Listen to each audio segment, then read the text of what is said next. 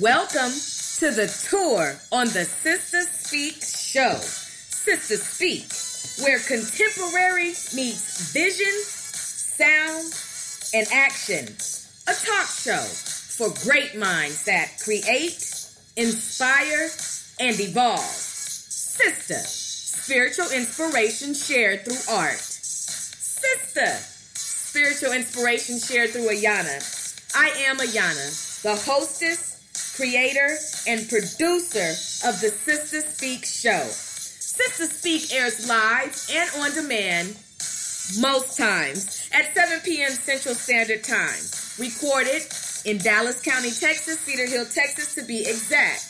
The Sister Speak show will come on every Sunday, Tuesdays, and Thursdays on your Speaker podcast. Now, first and foremost, I want to welcome all my first time listeners and I want to welcome back all of my regular listeners. It is my pleasure, my pleasure speaking with you today, my brothers and sisters. On the tour this evening, ballad. That's right, brothers and sisters. Oh, when this brother comes on and blesses us with his gifts and his talents and his journey. Oh, we're going to get to know someone that we didn't know before. Hey, on the Sister Speak Show, we make the known known. So check this out. On Sundays, the platform. Tuesdays, coming to the stage. Thursdays, the culture climate, and any day of the week, my brothers and sisters, the tour. Well, what can you expect on the Sister Speak Show? I'm glad you asked special guest interviews, live performances, in studio interviews, and live on location reports. The special guests who will be on the Sister Speak show are dynamic and impacting the community with their passions. The Sister Speak show is a talk show that will keep your mind and soul informed, energized, and encouraged. This is a cultural renaissance platform that influences a climate that is conducive to who you are and who you should be. No reckless entertainment, my brothers and sisters. Just responsible listening nourishment. We don't go dumb, we go wisdom. Brothers and sisters, in honor of the mood for this evening, I have some special guests I would like to bring to the stage that will be opening up for ballad, if you will. And I just want you to use your imaginations as we get ready to receive these guests. Now, coming to the stage, brothers and sisters, all the way from YouTube. Put your hands together, my brothers and sisters, for Troop.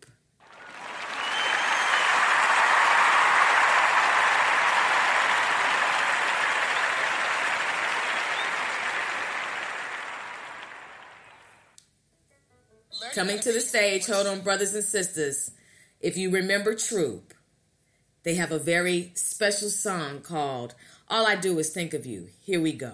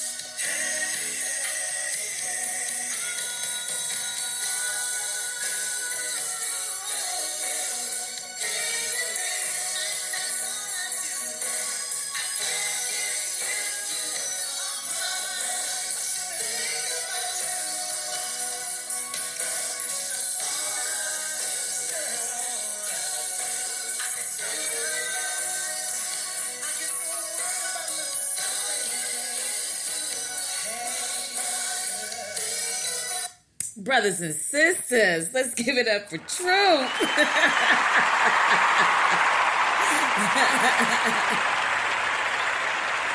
right? You know, let's just get let's just set the stage. I found another guest just hanging out in the back. Well, who did you find? I found Mint Condition.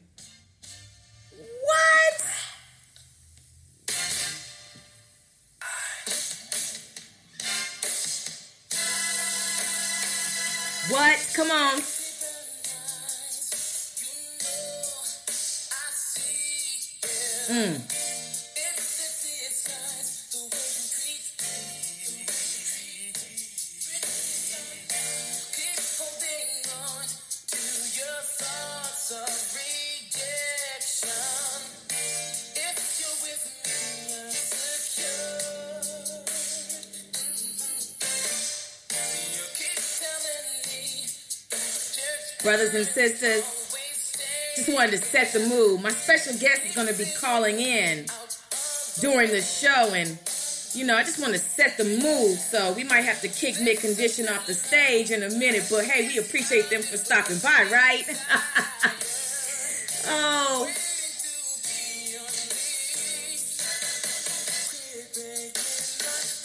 Brothers and sisters, you know, when it comes to music, R&B, we all know that there are just some key songs that are just forever will be a classic.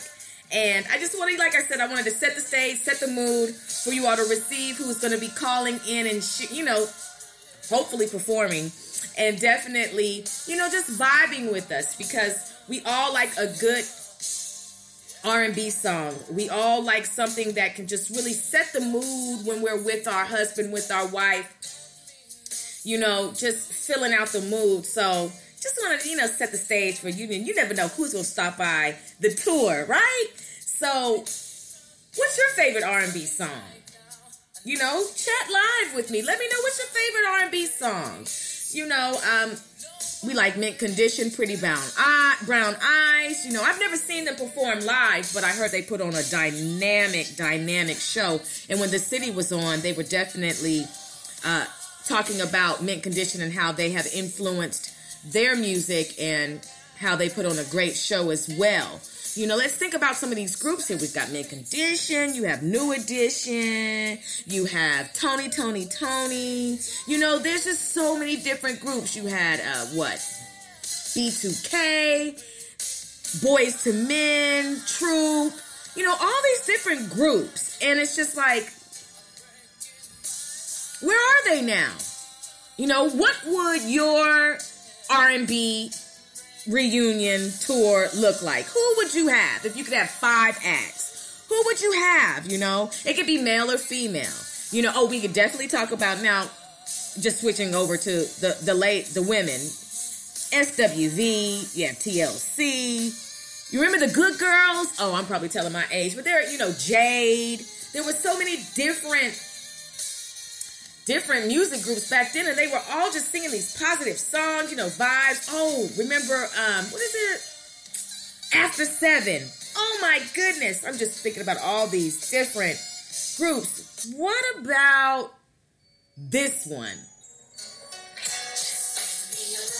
What? Remember this? From the Boyz n the Hood soundtrack? When Ricky ran down the alley. Stay out the alley, stay out the alley.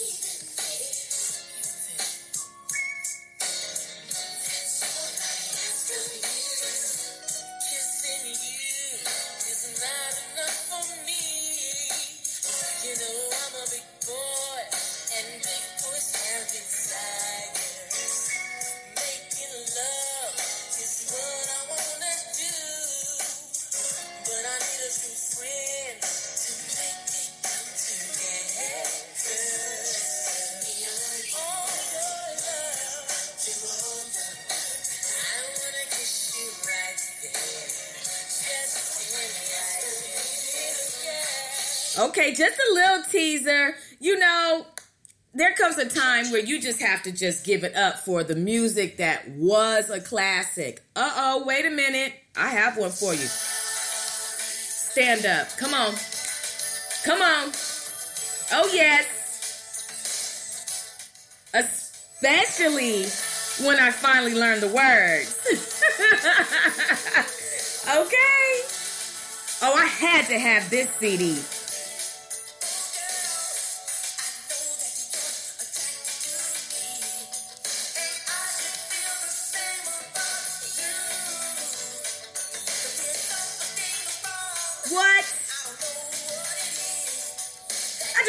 Do a little something different tonight for you all. Okay? Because you know when you're waiting for the for the main performer to come, you know they have the music playing before they hit the stage, but this is what this is. Come on, everybody, say it.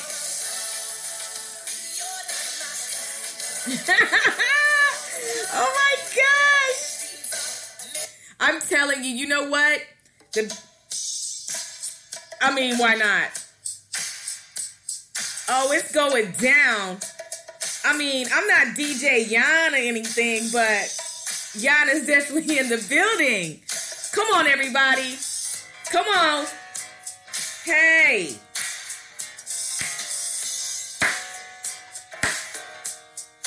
Oh, we rocking out tonight.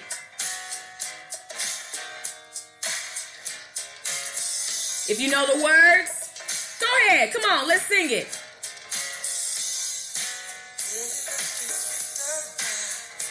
Said, I'm looking fine every day. Thank you.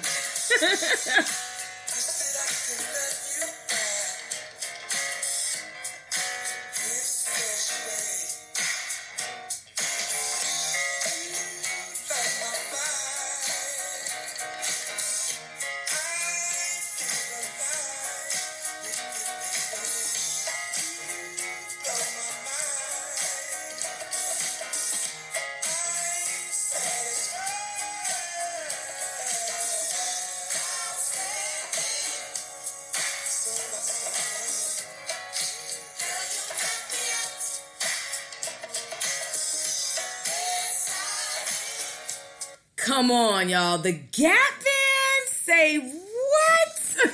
Outstanding. Classic. That's when Charlie Wilson was with, uh oh, was with the Commodores. But wait a minute, I got one for you. I'm taking you back. Some of you remember this song from ATL? What? Frankie Beverly and Maze. Southern Girl. And that's what I am. I'm a Southern girl, born in South Carolina. South Carolina, stand up. Oh, yes. A listening palette for your ears this evening, my brothers and sisters. Oh, yes, just a little something different. Just rocking out.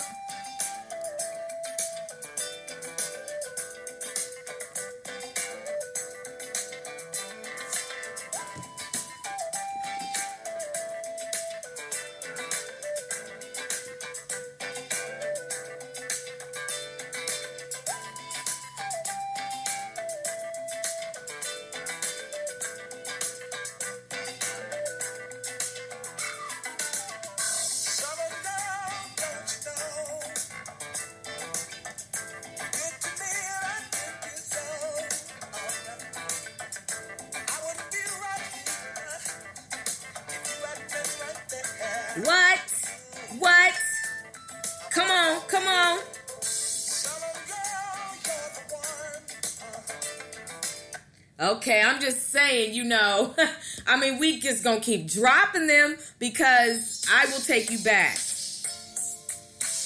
I don't have to say nothing. Eugene Wilde, gotta get you home tonight. Gotta get you home tonight. You all remember that song? Hold on, we're gonna continue playing that song.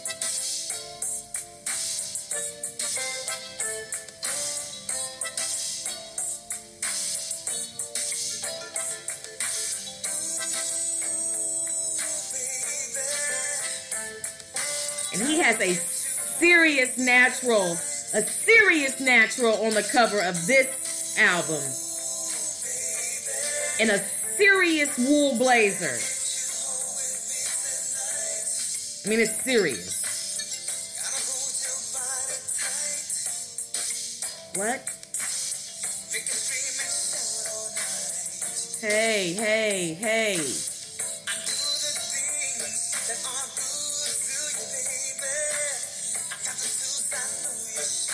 Okay, I'm gonna take y'all back a little bit further. I'm gonna take y'all back just a little bit further. Oh, this brother right here. I I know you all remember Alexander O'Neal. If you were here tonight. Oh, just makes you want to slow dance. You know what I mean? Like feel the ocean breeze across your face.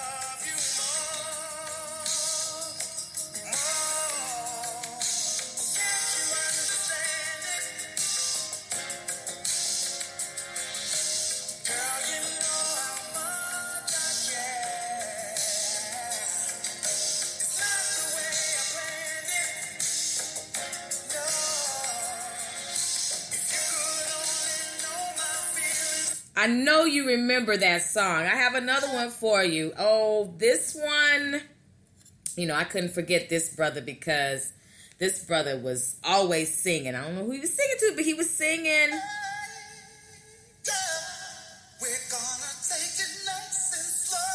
Brothers and sisters, Freddie Jackson, nice and slow.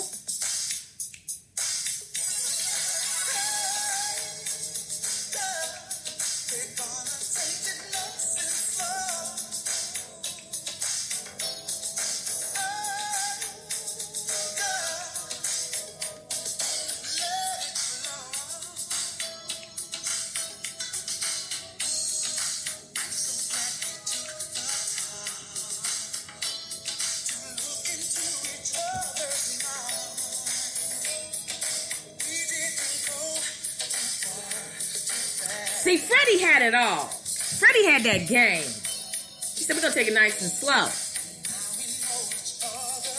See, now we know each other well. You got to take time to get to know somebody now.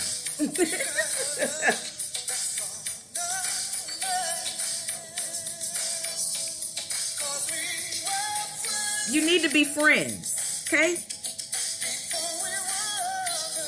Before anything else can pop off.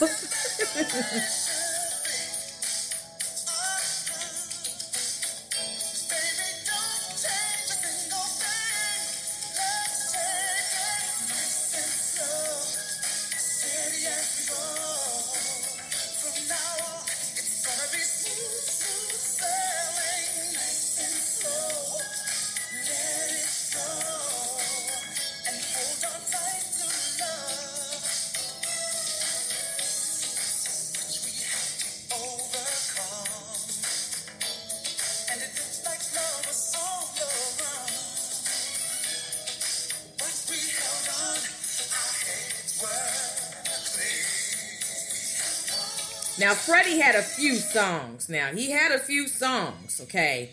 Now, let's just see if I can take you all back with this one. Because this one.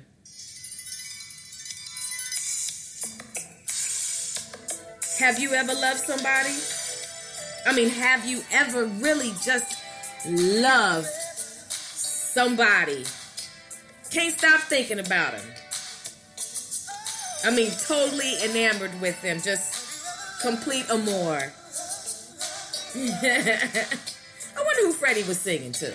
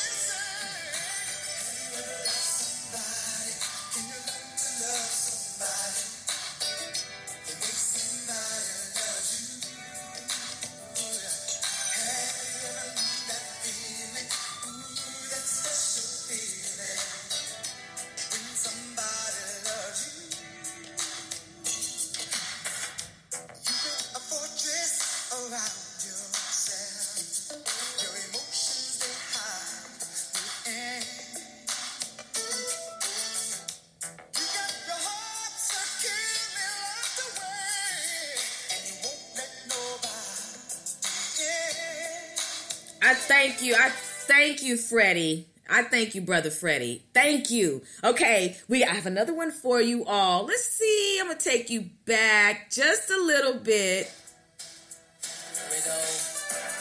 Where is Tevin Campbell? Y'all remember Tevin? T E V I N. Tevin Campbell.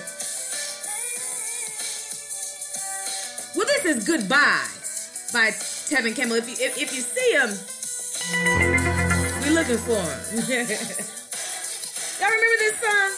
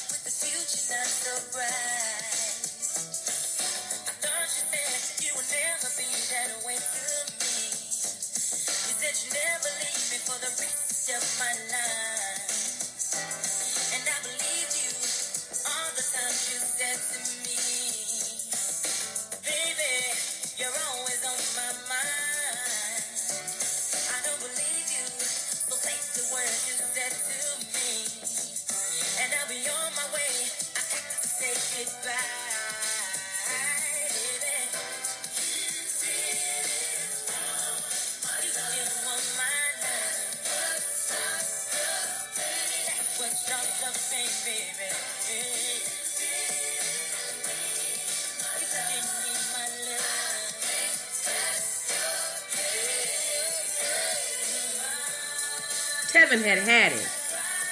Tevin had had it. You hear me? Goodbye. Well, the song about it, want to hear, hear it go. Goodbye.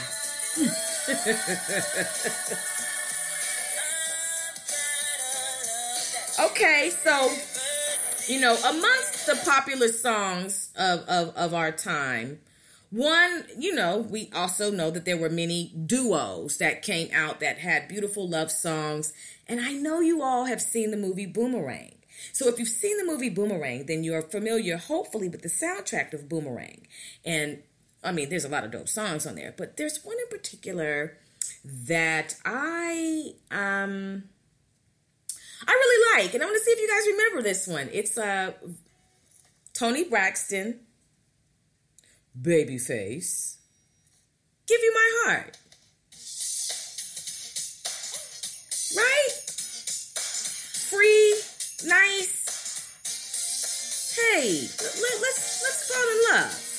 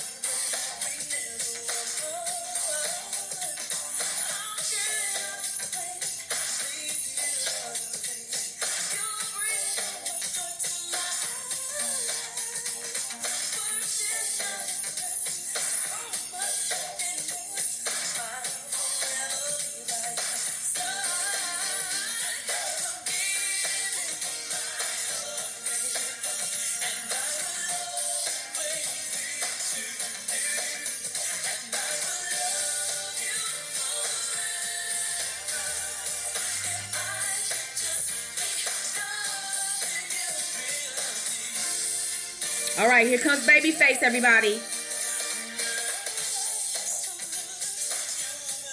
You should see me dance.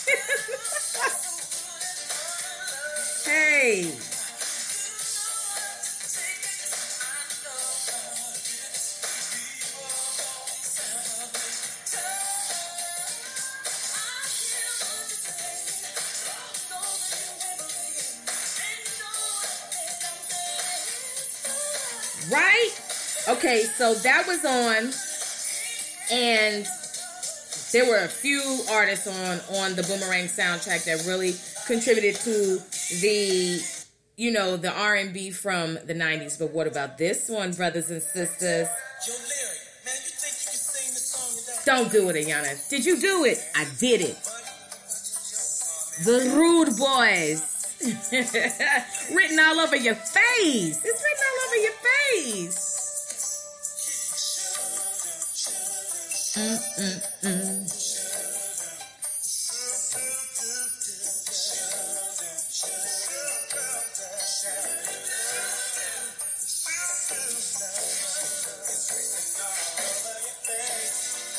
don't have to say words.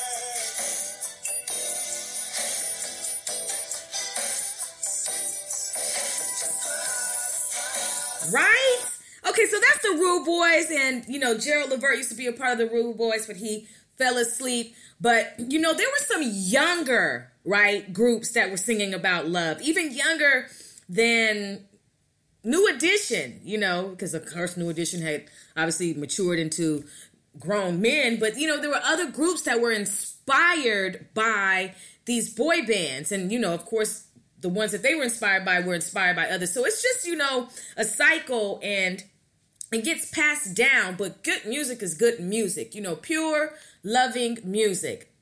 So let me see if I can take you back just a little bit. And if I can take you back just a little bit, I think you guys will be like, okay, Yana, now you're really going there. what? The boys. Okay? Iconic. I mean, I had to have the tape. Had to. And I received it. And I listened to it over and over and over again. Y'all remember the boys? I sure do.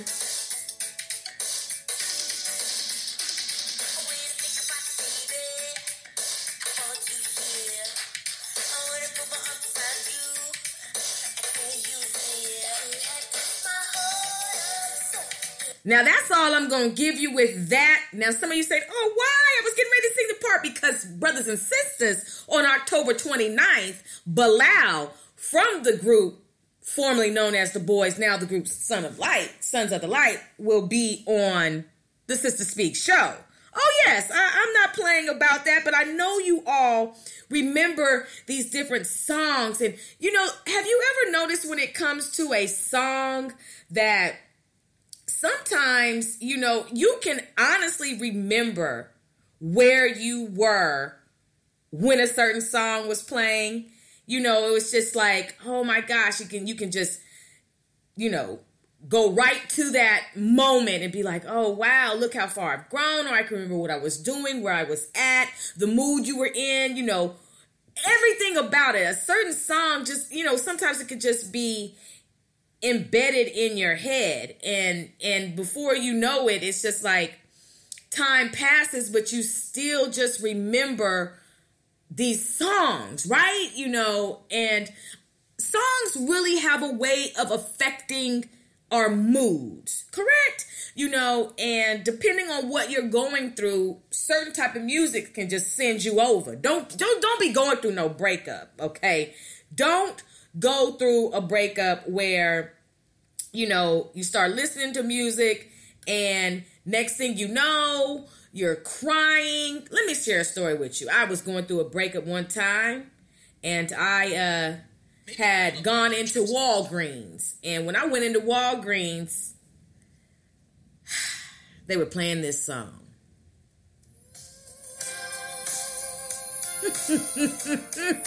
On my own. Oh my gosh. Oh, Patti. Patti, I was like, Patti, how did you know?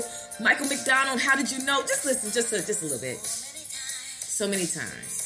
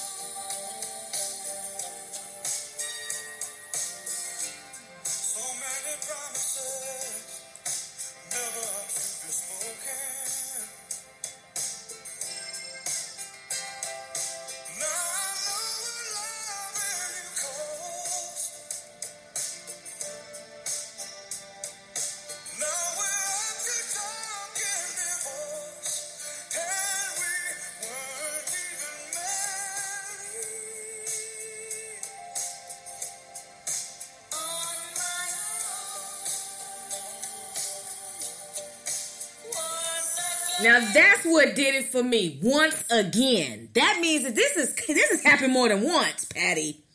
the relationships ain't working out if this is once again. but we all know what it is to go from relationship to relationship and just, you know, trial and error. And uh, it reminds me, there was a song, you know, I don't know if any of y'all remember it, but there was this one song by Lalah Hathaway, who is Donny Hathaway's daughter.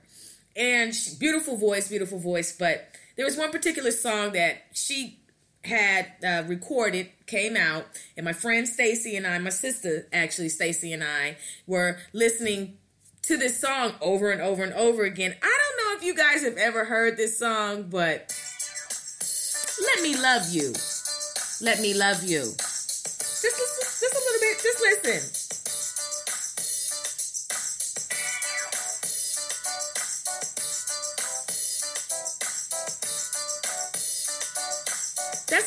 Didn't make you feel all frustrated.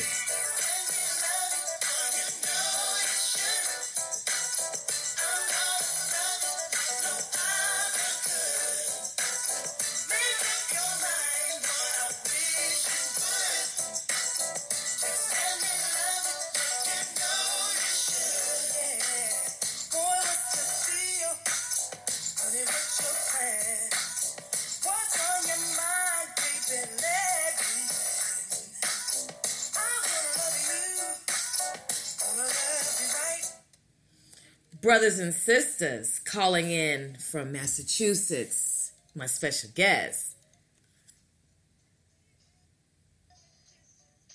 Uh oh, how you doing, my brother? How you doing? Welcome to the tour on the Sister Speak Show, my brother. Everybody, let's give a round of applause for my brother Ballad. Oh, I'm so excited. I am so excited to have you on the show. So, how is your day going so far? Oh, it's going. It's going pretty great. It's a, it's a good day. I can't complain. That's right. Now, tell everybody where you're representing. I'm out of Boston, Massachusetts. Boston, Massachusetts. Stand up. Thank you for letting me have your king on my show today. I really, really appreciate it. So, my brother Ballad, like, let's just get started. I just been playing different you know different genres of music r&b music just getting the listening audience ready for the main attraction which is you.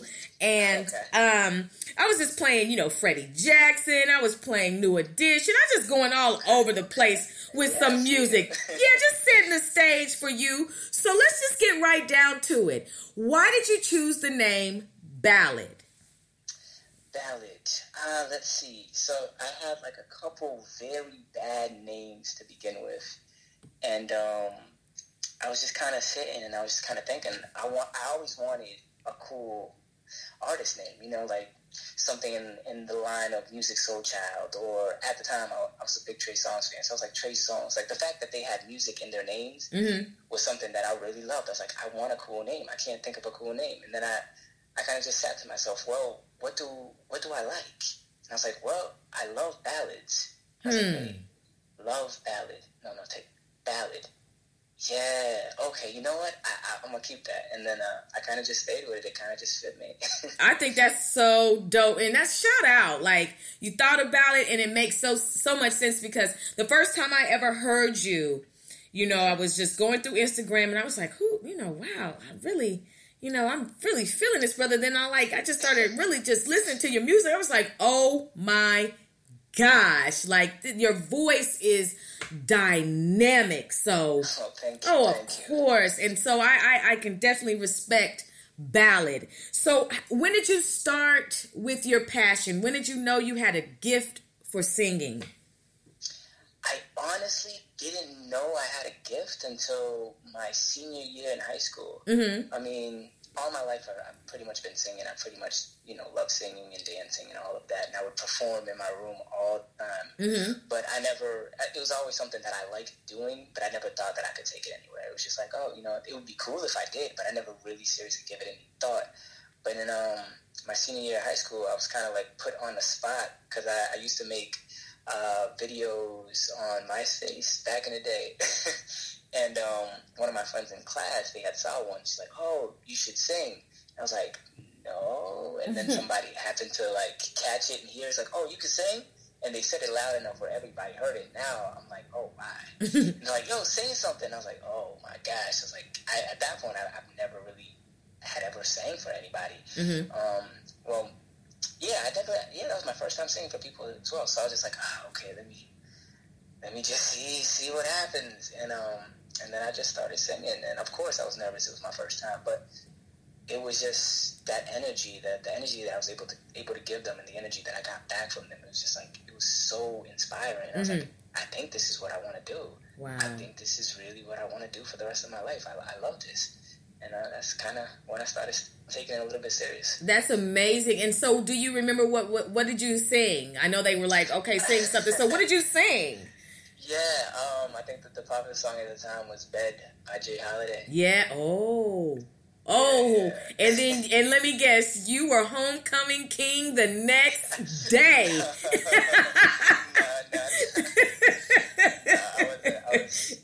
was, I, was, shy in school, so I was to myself for the most part. So that was the first time that I think people actually saw me too. So it was like, whoa, whoa, hold on.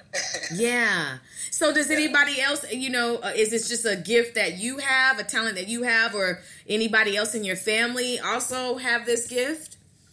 I mean, as far as my family, um, I had heard that my dad used to um, used to sing when he was younger as well. Yeah, I mean, I've never I've never actually heard him sing, and then, but uh, he was a DJ.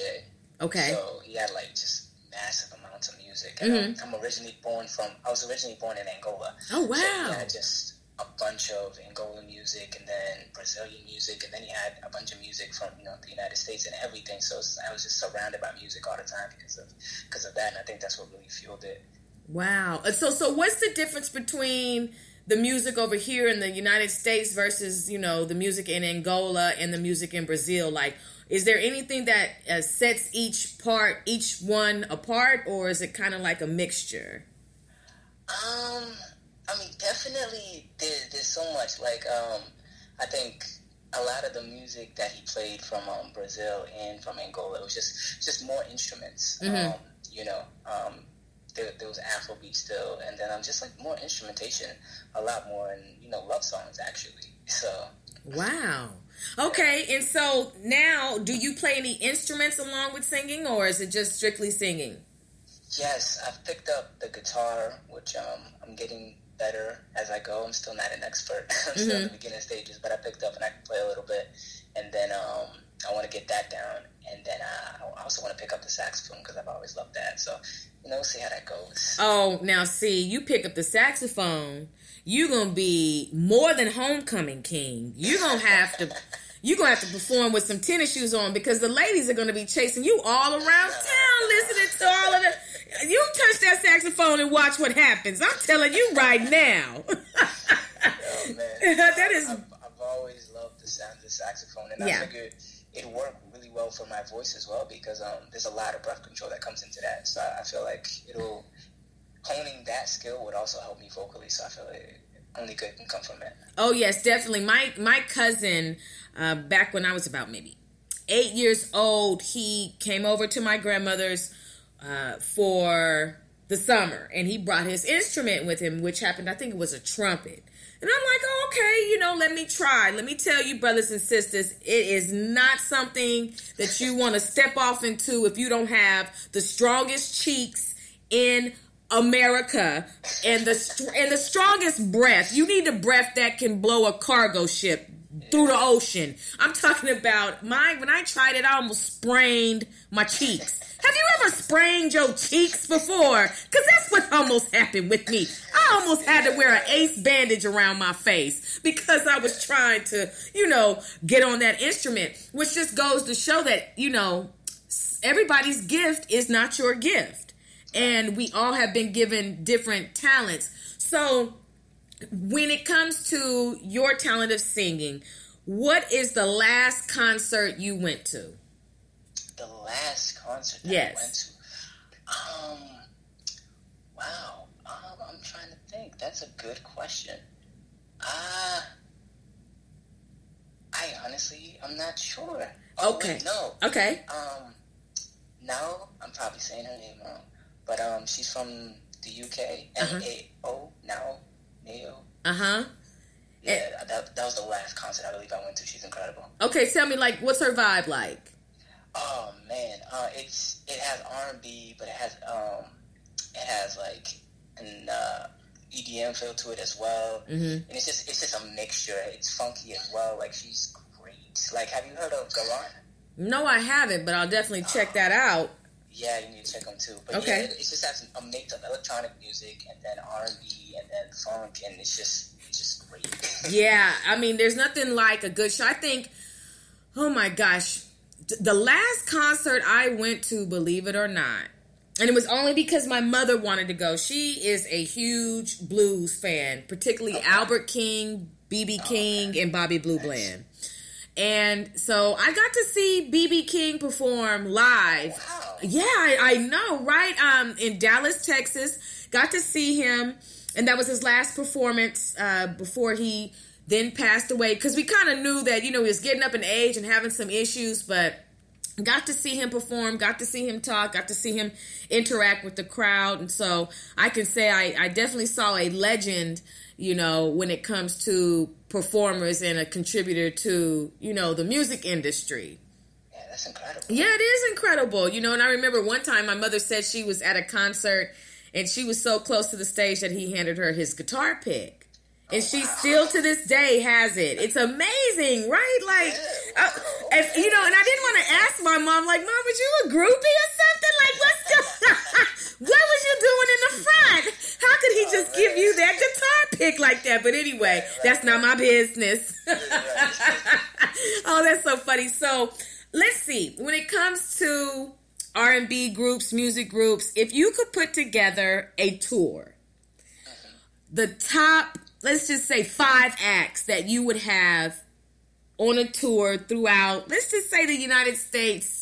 Well, we'll even go abroad throughout the entire world. What's your five five group or just a five, you know, individuals for a tour?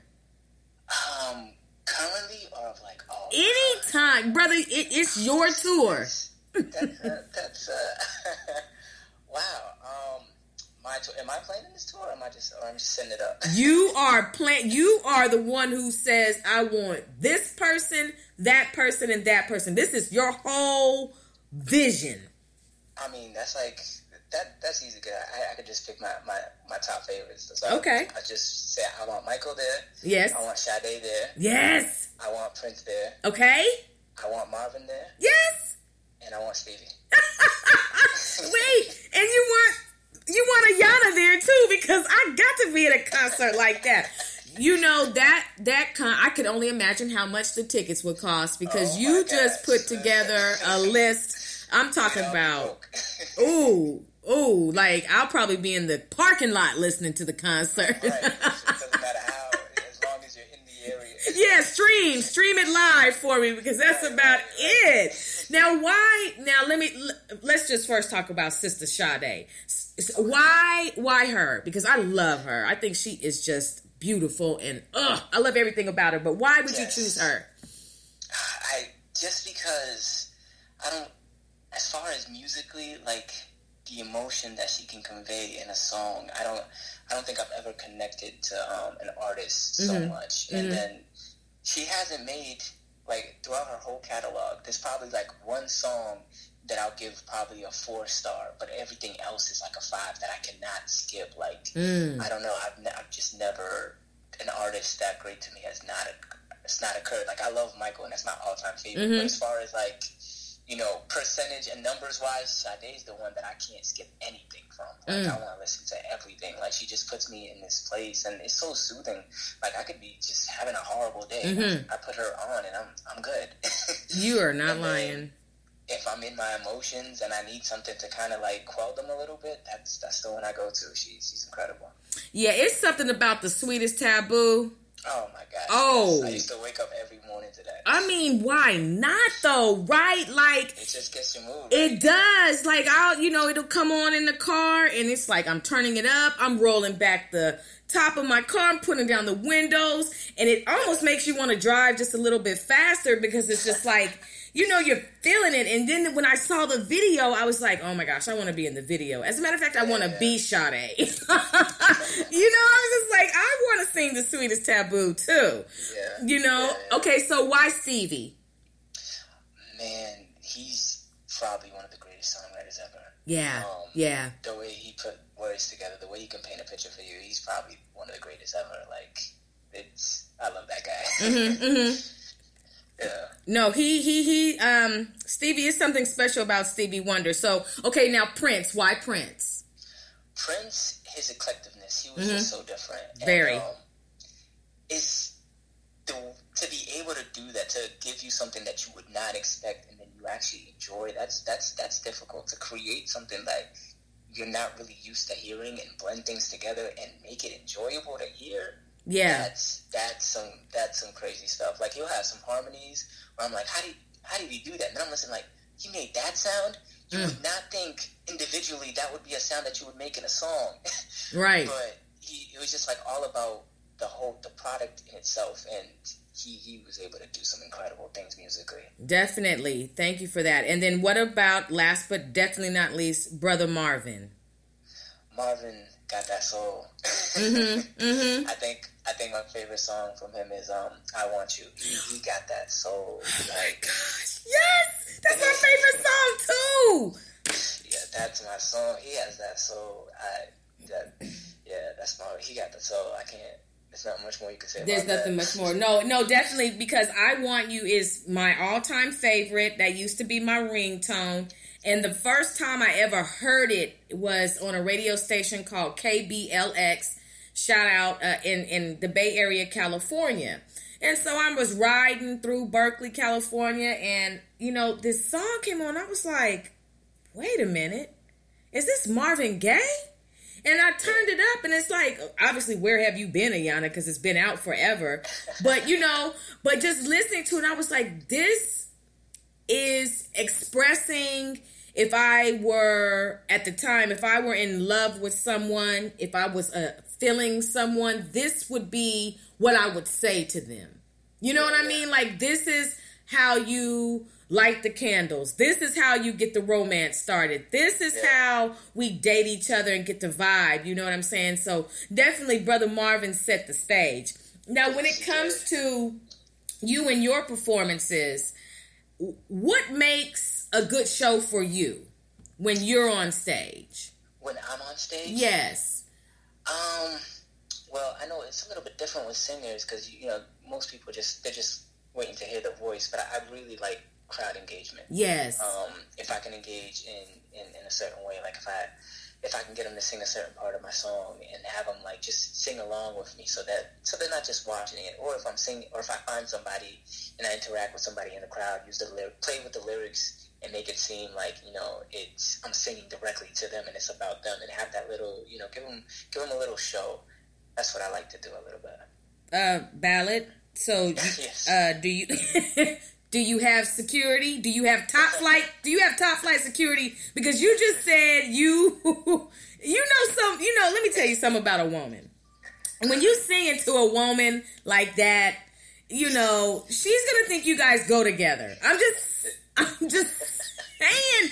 I mean, you what how do you how do you sneak out of the venue after the show is over? Because you singing to these women and they need to know more about you. They want to talk to you later. Like, no, I'm just playing with you. But um, how do you how do you deal with you know being able to separate the show from you know socializing? So you know how do you let them know? Okay, this was just a performance. You know, I you know you know. Right, right. I mean, it's it's kind of it, it depends. You, usually, it, it's never really you know like that. So usually, it's, it's just all love. Like you know, I think uh, the last performance that I did was kind of an open mic that I wanted to go to, Mhm. and um, I had sang like an original, and I, I was I was walking out, and I got stopped, um, and she just wanted me to sing. Well, they just wanted me to sing um.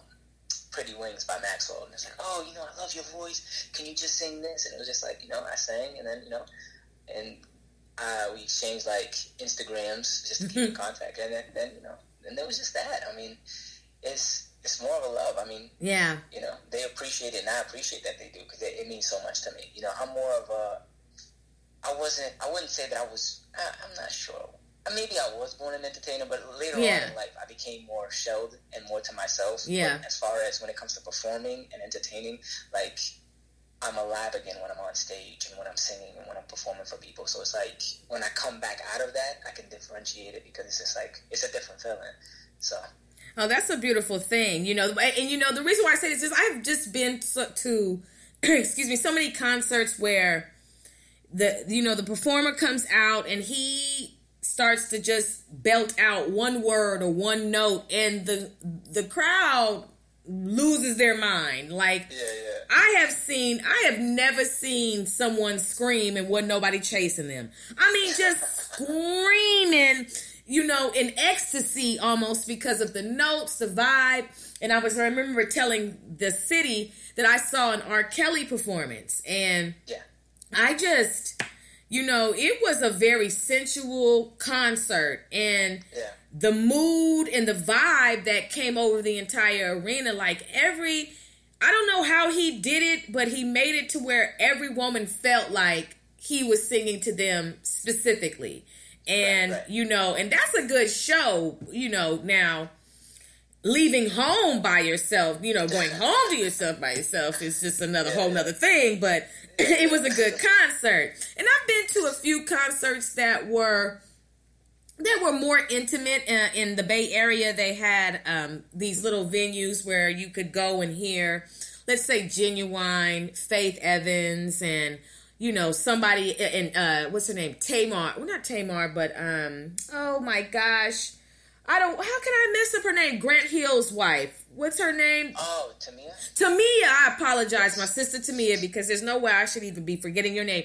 And Tamia. And so, you know, and Deborah Cox. And so I got to see some of these, you know, perform these performers live and in just the intimate setting. And I just and, but these were standing only crowds, you know, but the whole just being able to just go be up close listening to someone who is a celebrity, you know, and and to just get that vibe, it's just like I can say, okay, as far as my journey, I have seen some some musicians, some singers, and I'm pretty much pretty pleased with with the performances, you know, at hand. What do you think makes a horrible performance? Horrible performance. Um, just standing there. it, it depends because you can you can definitely. It, just depends on on what you're singing and how you're engaging them outside of. Because I've seen some some people just actually just stand there and sing. And they still engage. So it's that. But when you're just standing there and you're kind of just like a lifeless performance, and it's just like I'm just sing, I'm just standing here and I'm singing, like, and you're just hearing me sing. It's like, well, I mean, that's cool, and you sound incredible, Mhm. but you know, I, I- want you to, you know, talk to me outside Yes. of when you sing it to me. Engage me in some way versus just just singing just directly. Just like no, like some something. Like if it's a personal song, you let me know it's a personal song. You Mhm. know why? Mhm. You know, but to just stand there and just sing and maybe walk back and forth and just like it's it's it's dull. It is dull. For me, it would be, and I haven't seen any R and B singers. Well, have I? I don't think I have. Jumping into the crowd for no reason. Like, um, what's up? Uh, it's like, are you a stunt double? Like, what are we doing here? Excuse me. Those are the things that really irritate me with the performance. I think also, I don't like lip syncing. I that that as well. that is the most obvious and irritating thing. And lately, I have to say, I don't know what's up with Mariah Carey. Um, I don't know what's up. I don't know if she. Let's, let's remember Mariah as she was. Yeah, you know, real talk because Mariah came out and she was definitely a songbird, beautiful voice, but through through time and through money and through you know people idolizing her, she just almost became a mannequin, if you will, on stage. You know, Yeah, it's yeah. just like, what's No, up? Especially Yeah, with it's No, go ahead. sad a little bit, but that's like like I said, it's, I think of her as she was. Like, Yeah. she was incredible, and now, I mean, if there was a Mariah show coming, I can't say that I would be excited to want to go. right. but you know, it's still Mariah. She's still incredible. Yeah, it's just you know, it's not the same. It's not the same. And you know, um, you know, we want to definitely hear something from you. But before we get into that, you had mentioned Prince, Michael Jackson, and Marvin Gaye, and it makes me think about, excuse me, how many R and B singers have passed away, and how many musicians, you know, have have pat musical acts that have had key members pass away, and I was watching Unsung. I watch a lot of Unsung and just listening, you know, to see who who they're interviewing. I, I like to see how people got to be where they are when it comes to, you know, the music industry. And I just noticed like, you know, okay, Vesta passed away. You have all these all these, you know, musicians passing away and it's just like and they often are found dead in a hotel or they're found because they have an overdose, overdosed or murdered. You know, what do you think leads to the lack of longevity in the music industry when it comes to these singers, these artists? I mean, I guess you the times change really quickly sometimes. So once you get to a certain part, a certain peak, it, it, feels like you have to, you know, outdo yourself mm-hmm. and something better. And sometimes that's not really the case. Like I, I know you'll see certain singers like you'll you'll hear Maxwell, like he comes out and his music is still good. Yes, and it's not like, and he's not over here trying to not necessarily keep up with the times, but he's singing about something real and. It's just he keeps it consistent. Um, Sade, when she the last album she put, like she she had been gone for like ten years, and she came back and she didn't try to do something like oh i'm going to try to outdo myself. I'm going to try to do no she did something that was her still. Mm-hmm. and that that album sold and that album was incredible as well. So it's like it i think you get to i guess you get to that certain point and you're like i want to put something better and it's a lot of pressure to put on yourself and sometimes you you don't feel like i mean us as creatives you you get so perfectionist so it's like i i don't feel like i'm doing it. And then that that really just that eats at you and that's going to be it's gonna be heard through your music because when you hear it, it's just like there's something missing. Mm. And then you know, after a while, it's just it, it's gonna eat at you. Mm-hmm. And so, do you think that there is a time limit for most singers? Do you feel like sometimes the reason why they do go into the state of depression or why they do turn to drugs is because they don't have the same popularity that they once had? I mean, that could be a cause as well. Yeah, definitely with the, the popularity. I think it's just, I think that that definitely happens, but you don't necessarily have a time limit. Like it's kind of like you have to adjust. You know, you're not going to be able to do the same things that you were doing at a certain time period. Like I said, things change, and when you adjust, you can keep going. But when you don't adjust and you want the same thing, you're not going to get it if if things have changed. So you you end up just in that hole.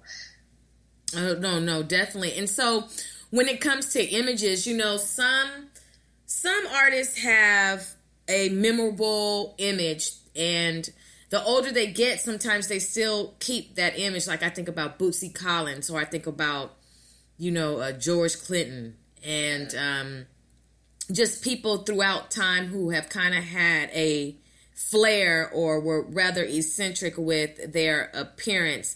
Do you think that their identity gets lost in the I don't want to say the character that they put on stage? I mean, what do you think about that? I think it can. I mean, I think it, it depends on personally where they're at, but it, it, definitely can if you if you're you know if you put up a certain image and now this is what people are expecting to see all the time. Um, that can definitely get there. Um, but I, I mean, it just depends on you know how well they take it and if if that is a personal taste. If you actually like the image that you're always presenting and that's what you want to do, mm-hmm. um, then I mean that's not really going to get to you. But when people are expecting something and you want to change and they won't let you, then that that gets to be a problem.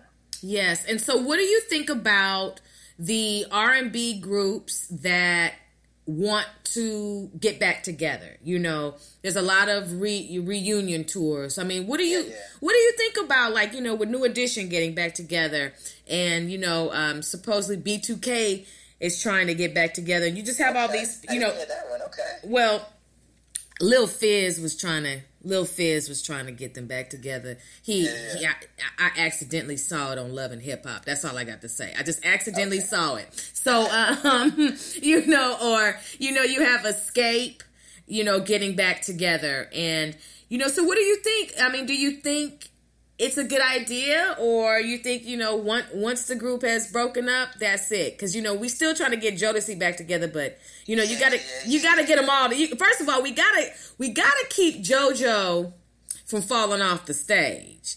And his brother K-Ci. Yeah, JoJo, sometimes JoJo comes out a little inebriated, inebriated, excuse me, inebriated, and, uh, yeah, you know, he kind of, you know, miscalculates his steps and kind of just falls off stage. You know, it's just, it just comes with the territory, I guess, sometimes. But what do you think about these groups getting back together?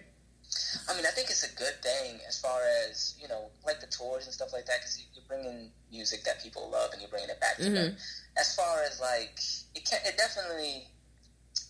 Now, if it's to bring new music, I think it can be really good. Yeah. but it depends if they, you know, like I said, if if they're trying to adjust and change with the time and be like, oh, this is what the people like, so this is what we're gonna try to give them. Like, if you're trying to please, like the audience with just what they want. I, I don't know how well that's going to go, but if you stay to the essence of you know why y'all got together in the first place, why people love you in the first place, and you, you keep that essence there, I think it could, it could lead to some really good music. But like I said, if they like, for instance, if New Edition was to make an album and a lot of their production sounds like you know like the production you used to in R and B right now, like the the more of a trap production, it's I. I, that's not an album I really want to hear. Right, right. I don't, I don't know how well that's going to go. But then again, if they go and they make the same sounding album that they did like back in the day, exactly the same, that's also, you know, doesn't leave room for anything new. It's like you have to grow, but grow within yourself, not within everybody else. So if they make something with that essence, yeah, I, I, I'm all for it. No, I, I'm with you too. You know, because it just reminded me. I remember seeing Johnny Gill singing with New Edition, and he was really trying to get it out. He was really he was trying to sing his hardest, and it just Yeah. makes me wonder. You know, how wise is it for a group to come back together if they haven't really been exercising their vocals, if you will? You know, yeah, yeah, it- yeah, it's just yeah. you know they come Exactly. back That's you gotta keep. You have to stay on that. hmm hmm and then doing whatever uh, remedies or methods are necessary to you know to to protect the voice you know and i just just sometimes i just listen to the song I'm just like they're singing so hard you know trying Yeah, to get yeah. back that 1989 johnny gill. And it's just Yeah, like you know now this is the 52 johnny gill and it's a it is a little different. It's very different. it's so different. So um, when it comes to with with your music do you write your own music or do you have somebody who writes for you yes, I write all my stuff. oh that's beautiful Yes, it all comes from a personal place. oh wow and so have you take are you taking your your journey thus far and translating it into music Um, what do you mean? have you like just the ex- what you've experienced so far in your life does it do, do you then take it and turn it into a song Yes, yes, Okay. I do. Um, sometimes experiences that I've seen, but mostly the experiences that I've had, I'll turn them into a song. Like for instance, like a breakup, or you know, outside of a breakup, if finding new love, things like that. hmm And so when it comes to writing music about breakups, you know, I don't know people, you know, always are writing songs, you know, based on their life. And I think about how everybody kind of focused on how Taylor Swift was always Swift, excuse me, was writing music after her breakups and the songs would be about the guy. How how wise do you think that is to you know, go out and then write a song that kind of, you know, maybe might bash or just put it all out there. I mean, do you think that there's money to be made behind breakups? Um, I mean, there is, and I think it's it's. I think a lot of breakup songs are kind of like that, like in essence, because I mean, you're talking about something your own experience that happened. But I think with Taylor Swift, it was just like it was very detailed, and it was just like so. It's like no, this has to be about a specific person. Whether there's more a more tactful way of doing it, where I'm I'm talking about this, and clearly somebody inspired this, but yet we're not here. Like, who is that? Who did it? Like, oh, mm-hmm. they did this. They, like for instance, like an Adele.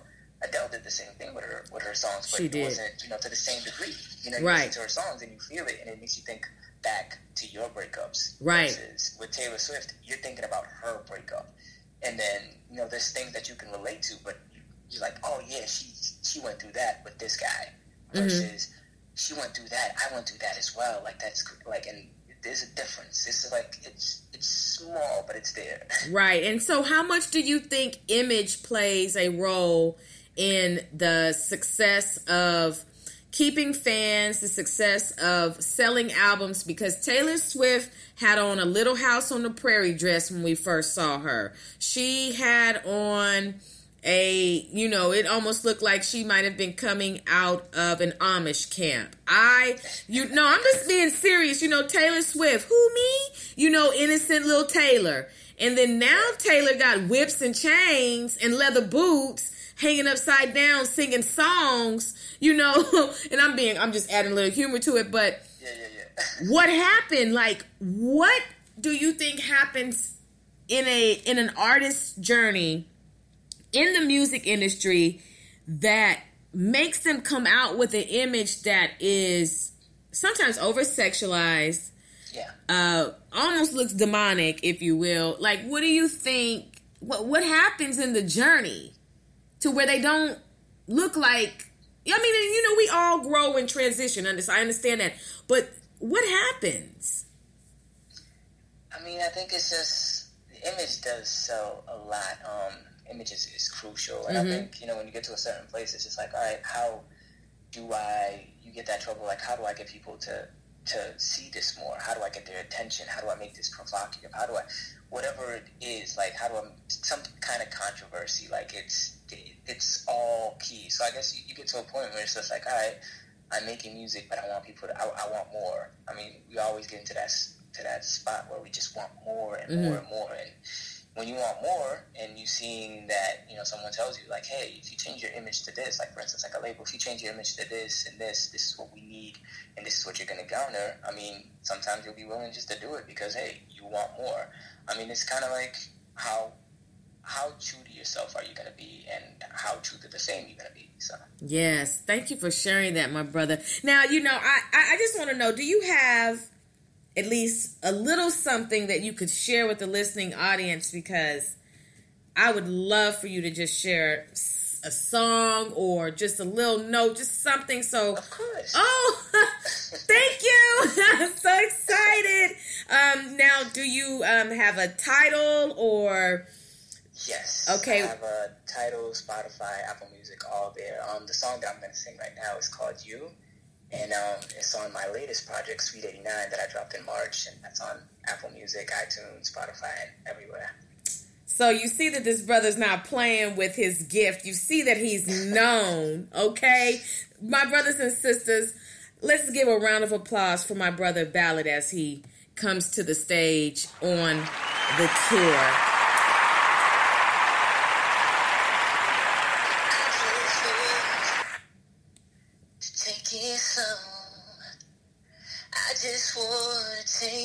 Take the time everything I can know about you and all that you do.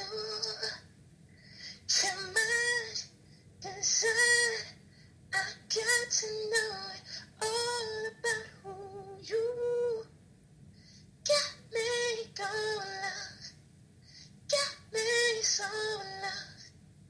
You got me, you got me, you got me, you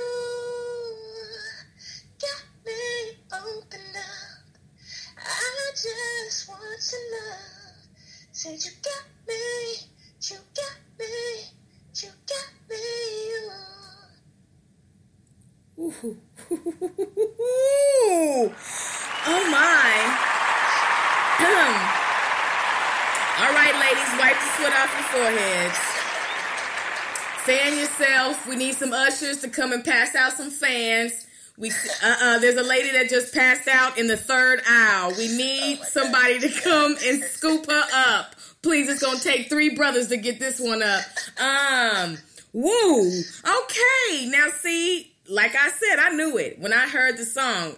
You can pretend like you don't have the ladies chasing you, my brother. but there ain't no way that I can't even hit that note if I had a bat. Do you hear me? I can't. I can't. I can. I don't even know what to say, but oh my gosh, like your voice is beautiful and it is. It's like it just, it just, like if you could have seen me, I just felt like I was in the video when you were singing. I just, I just had this look on my face like, who me? Um, no, but I. That's the reaction I, I love to give. I love to be. Okay. Yeah, well, I appreciate that. No, um, and, and and I know my listening audience appreciated that too. You know, so tell everybody uh, how do, how many do you have? How many albums do you have, or you just have songs that you have out? Um, my I have one project out right now, which is Sweet Eighty Nine. But um, on October thirteenth, my second EP that I released, I'm also putting that on Spotify and iTunes and everything as well. Croy is going to be on available as well. So that's two projects that will be online, and then my SoundCloud has all my music that I've done so far. Okay, so then now you have to give everybody all of your social media platforms so they can check you out because my brothers and my sisters what we have to do is we have to support. Now he said he was shy but you know I, am gonna talk to I'm gonna talk to shy up out of you. So, you know, I want you all to be able to book him for your next event. I want you to, you know, request this brother, like as far as out there in Massachusetts, let's get him, you know, in rotation on the radio. Like, let's help this brother do what he needs. To. Are you in rotation on the radio in Boston? No, I have been outside of the States. I was played um, in Barcelona and some other places as well, but not not here yet. oh, excuse me. this brother prefers Grey Poupon instead of French's mustard. He has been he's in Barcelona on the radio. Okay, we don't need your little United States of America radio. That, that was uh, that was uh, an honor. Like uh, yeah, that was a real honor. So yeah. No, shout out, shout out for your international success. I think that is major. I think that is totally big and I uh, I'm I'm all with it. So tell everybody your social media handles so they know how to get in touch with you. All right. So my Facebook, my SoundCloud, my Instagram, everything, it's Mr. Love Ballad, and that's M R L O V E B A L L A D. Mr. Love Ballad. Even if you search that on Google, you'll find me instantly. Oh, that is beautiful. And so, you know, what is your outtake on and wait well before we do that any upcoming projects that you have any places that you're going to be appearing so people in the massachusetts boston area you can check them out. Wait a minute do you know new kids on the block? Yeah of course. You do? Personally or just them like Let's Like, I mean, do you do you see them walking around Boston or anything? Oh, no, no, never seen them. and so, you know, let me ask you about New Kids on the Block because they definitely were influenced by, uh, you know, the brothers in the R and B groups. Like, what do you think about their contribution to to music? It's been great. Yeah, I have no problem with it. and moving right along. so funny. Um. So anyway, so go ahead. Tell everybody your next. You, where, where you'll be at next. Um, I actually don't have anything booked, so I do not know. But I am working on a new project that I, I'll be releasing hopefully in January. Oh, brothers and sisters, uh, he needs for you to have him at your event. Now, not some old fly by night event. We're talking about opening up for Maxwell. We're talking about, you know, really, really out there doing it live. Support this brother because you heard his voice. You know, you know somebody right now, one of your girlfriends right now would love to have Ballad come and and sing to her. Like that's like that's perfect. And you know, I hope that there are, you know, events that are getting ready to come your way to where you are getting out there more that you you know you're really out there to where folks can hear your voice because when I think of your voice I'm thinking like El DeBarge I'm I'm think you know I'm thinking the DeBarge family because they have some beautiful voices. Like, yeah, yeah. you know, you don't hear voices like yours, you know, often because not many people can pull it off. Yeah. And and you genuinely can sing. There was no auto tune. There was no, you know, nothing. That was straight a cappella. And that's not something that you just started doing. Those notes were clear, they were crisp, they were, I mean, almost gave me chills to be honest with you, my brother. I'm just gonna be honest with you. See, I'm I look, I'm married, I'm married, so I'm trying to be very respectful in my in my commentary to you, you know, but I'm also speak on behalf of the other women who are like, have him on again. I think that is so dope. And so, um, another thing I wanted to ask you, just before you know we end the show and everything, when it comes to the sisters, what do you think? Uh, do you prefer the natural sister or you like the injected sister? Um, between those two choices, the natural always, Mm-hmm. always. And and why? You know, because some brothers be like, hey, you know, if it looks right, then I'm okay with it. I mean, everybody has their perspective. So, what's your perspective?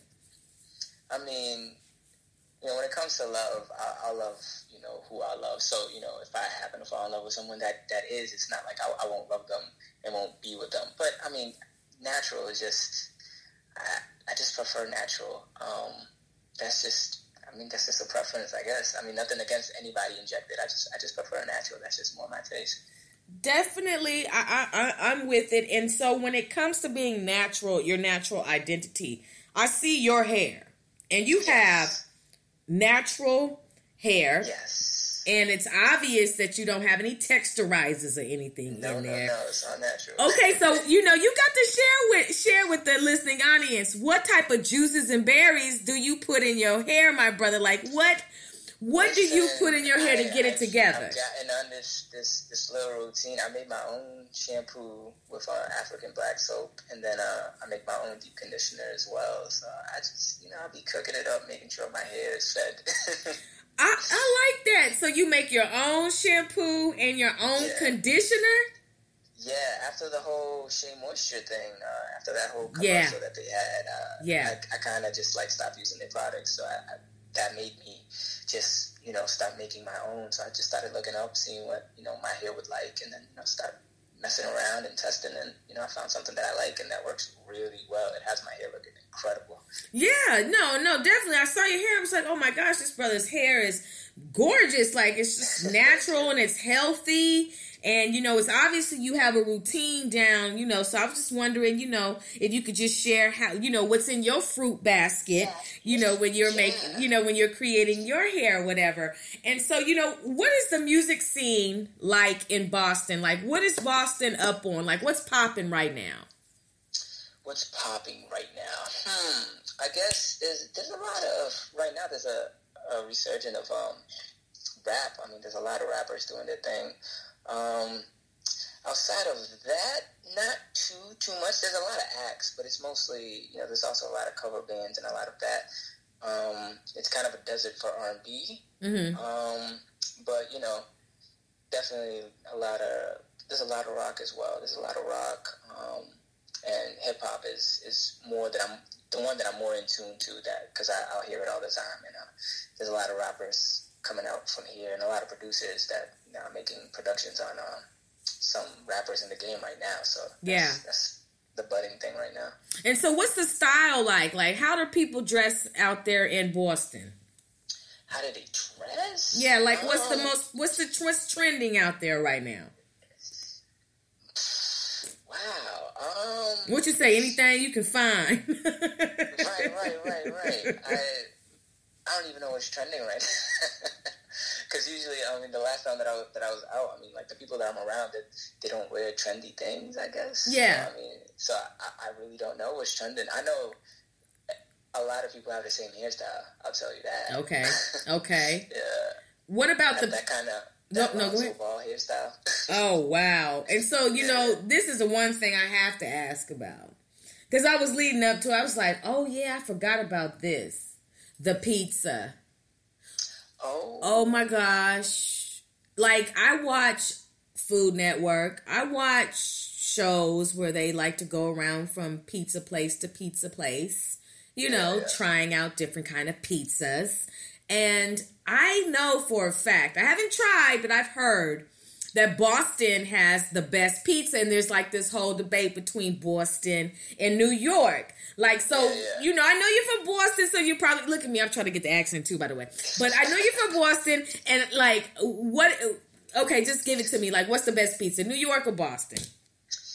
Um, I'm, I'm doing, you know, I'm dishonoring Boston right now. I haven't had too much pizza in Boston. I've had more in, in New York, and uh, it's it's hit the spot more in New York, unfortunately. Oh my so I gotta go with NY in this one. okay, so how does in what's the what's the style in New York? Like, what's the how do they what's the difference between their pizza and Boston's pizza? Uh, definitely New York style is just definitely longer. Um, and it's just mm. the flavor is just just hits the spot. Oh my gosh. My stomach is, I promise you right now, my stomach just flipped thinking about a piece of pizza. Um, in, in, in Berkeley, California, there is a place called Fat Slice. And oh my gosh. Oh, I just had to swallow on that one. It is just like this big pizza pizza. You know, you can get vegetarian, you can get uh, pepperoni, cheese, you know, and there's some huge slices of pizza. And then they had another place called Blondie's. But see, Blondie's, you know, nah, it was okay, but it's a little, it's, it's too greasy. But if you ever go to Berkeley, California, you have got to try Fat Slice on Telegraph. Yes Yes, yes. You you will not be disappointed. Now you're gonna be now. Only thing. The only thing is you go. You are gonna be looking for a parking space for about twenty minutes. Oh, but once you finally find you a parking space, oh, you gonna be good. you are gonna be good, my brother. So, who do you want to give a shout out to that may be listening tonight or will be listening on demand? Um gonna sound so corny, but shout out to my mom for you know staying supportive and um, believing in me as much as I believe in myself. Oh, that's not corny. That's that's love. That is complete yeah. love. Do you have any siblings? Yes, I do. My sister. I have a younger sister. How sweet is that? Shout out to your younger sister. Shout out to Boston. Now, do you want to give a shout out to any of the, you know, people who you record with, or are you compl- are you an indie artist?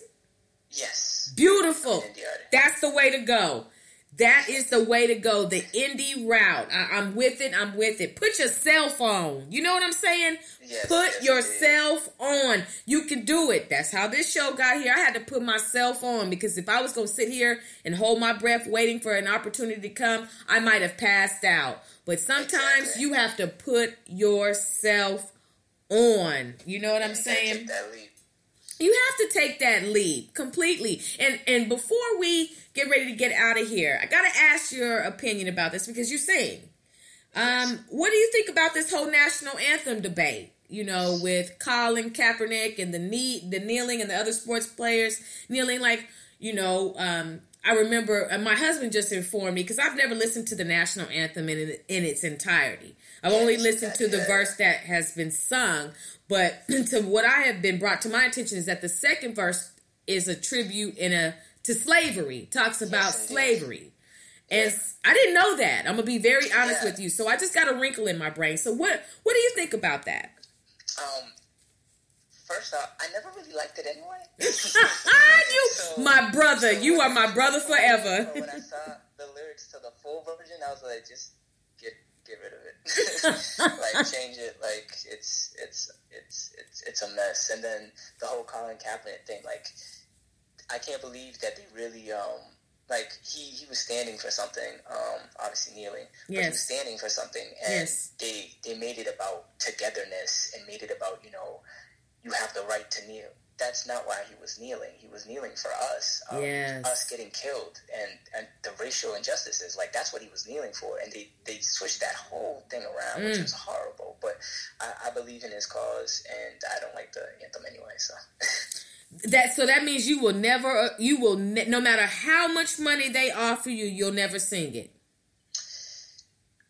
Ballad, stay strong. Stay strong. I don't want to sing it. I don't want to sing it. No, I don't want to sing it. Before, if this had happened before yeah. Colin Kaepernick thing, before before all this, before I've seen how how everything has been um treated, yeah, I, I would have. I, yeah. I used to want to all the time. I used to.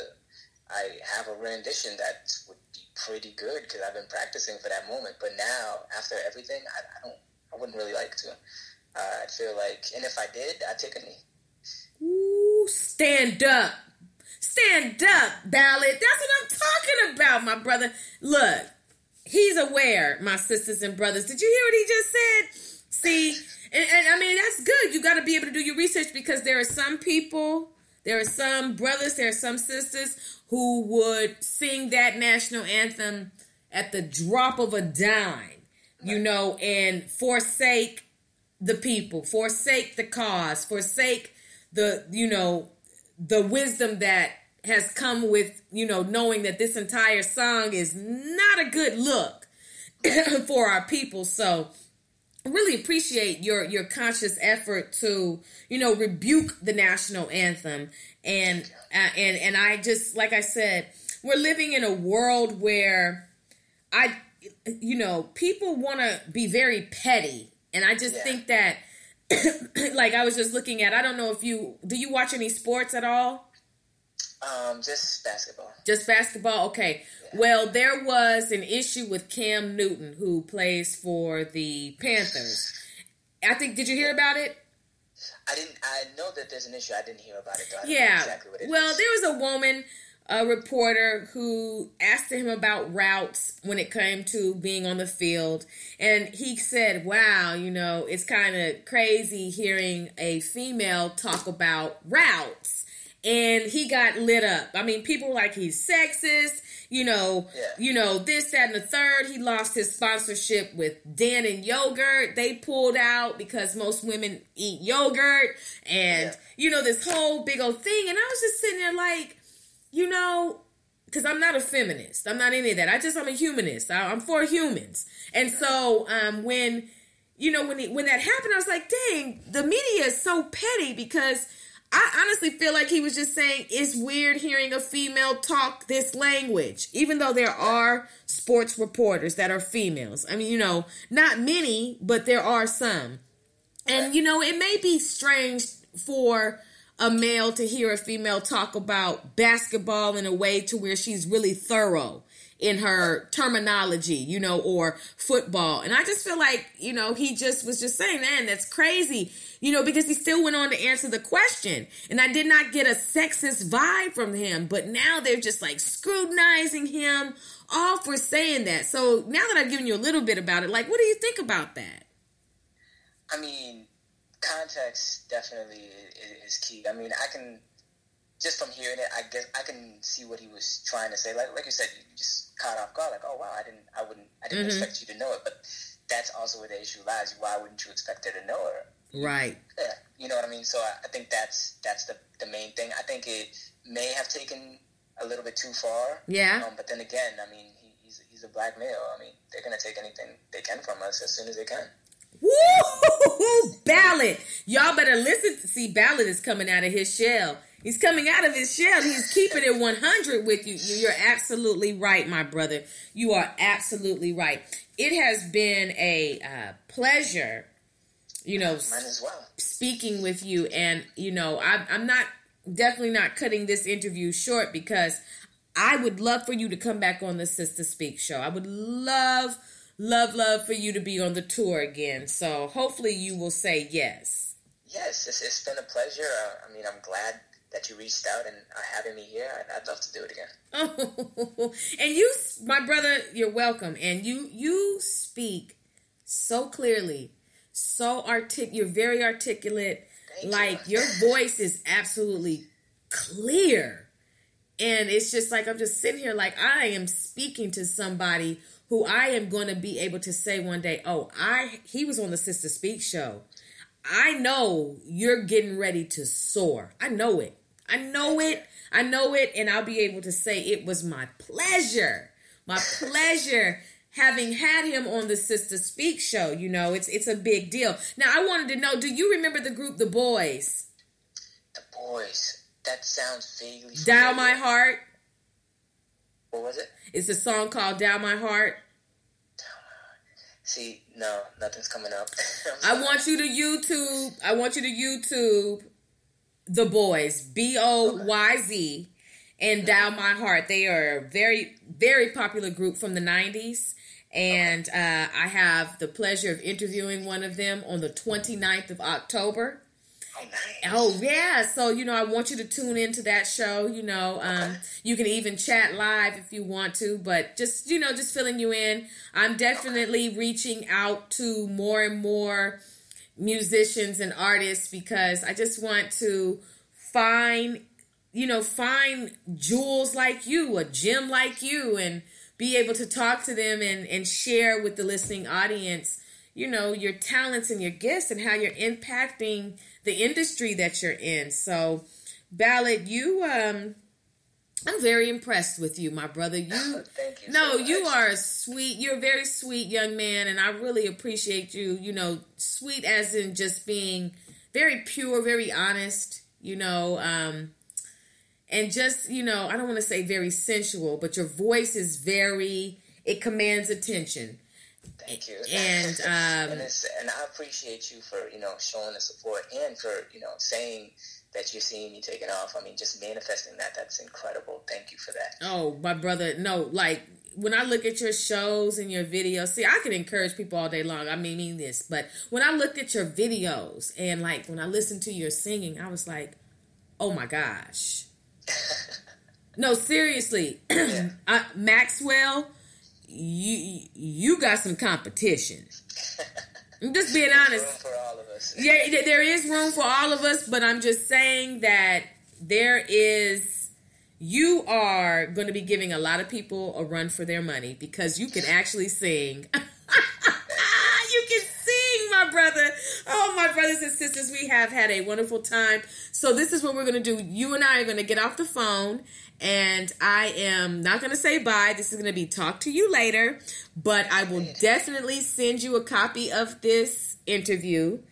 Um, I thank you, Boston, Massachusetts, for sharing your king with me. Um, he has been a pleasure, and it has been a pleasure on the tour. So, Ballad, if there isn't anything you want to say, um, I will definitely talk to you later. All right. Thank you so much for having me. Um, I guess you you, brought up a good point um, with the shout outs. Just real quick, I'll shout out my producer Jay Muse, Yes. um, my videographer uh, Alex Ford, and everybody that's been rocking with me, and everybody that's listening right now. Thank you so much. Oh, thank you all for listening to my brother Ballad. My brother Ballad, I will definitely be speaking with you soon, okay? All right. All right, you have a good evening. You as well. All right, you. talk to you later. Bye. Oh, brothers and sisters, I'm so excited. Look, you can always tell. I, look, uh, he was dope, right? Like, wasn't he dope? I mean, just to be able to talk to somebody from Massachusetts, number one, and then to talk to somebody who has a voice like that. Oh, we're winning out here. You know, we're winning on the Sister Speak show. And I just want to thank you, brothers and sisters, for just allowing me to have him on this show, right? We played some wonderful songs for you. We took you back, you know, just kind of like set up the vibe. And I, I was able to kind of just like let you all know like what I like to listen to. And you all have been a wonderful listening audience. That was Ballad, so let's show him some love.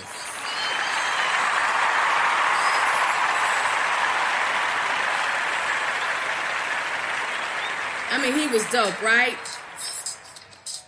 I mean, he was dope. So, my brothers and sisters, it has been well spent this time. So, I really enjoyed you all listening, and I enjoyed speaking with you, and I enjoyed my guests.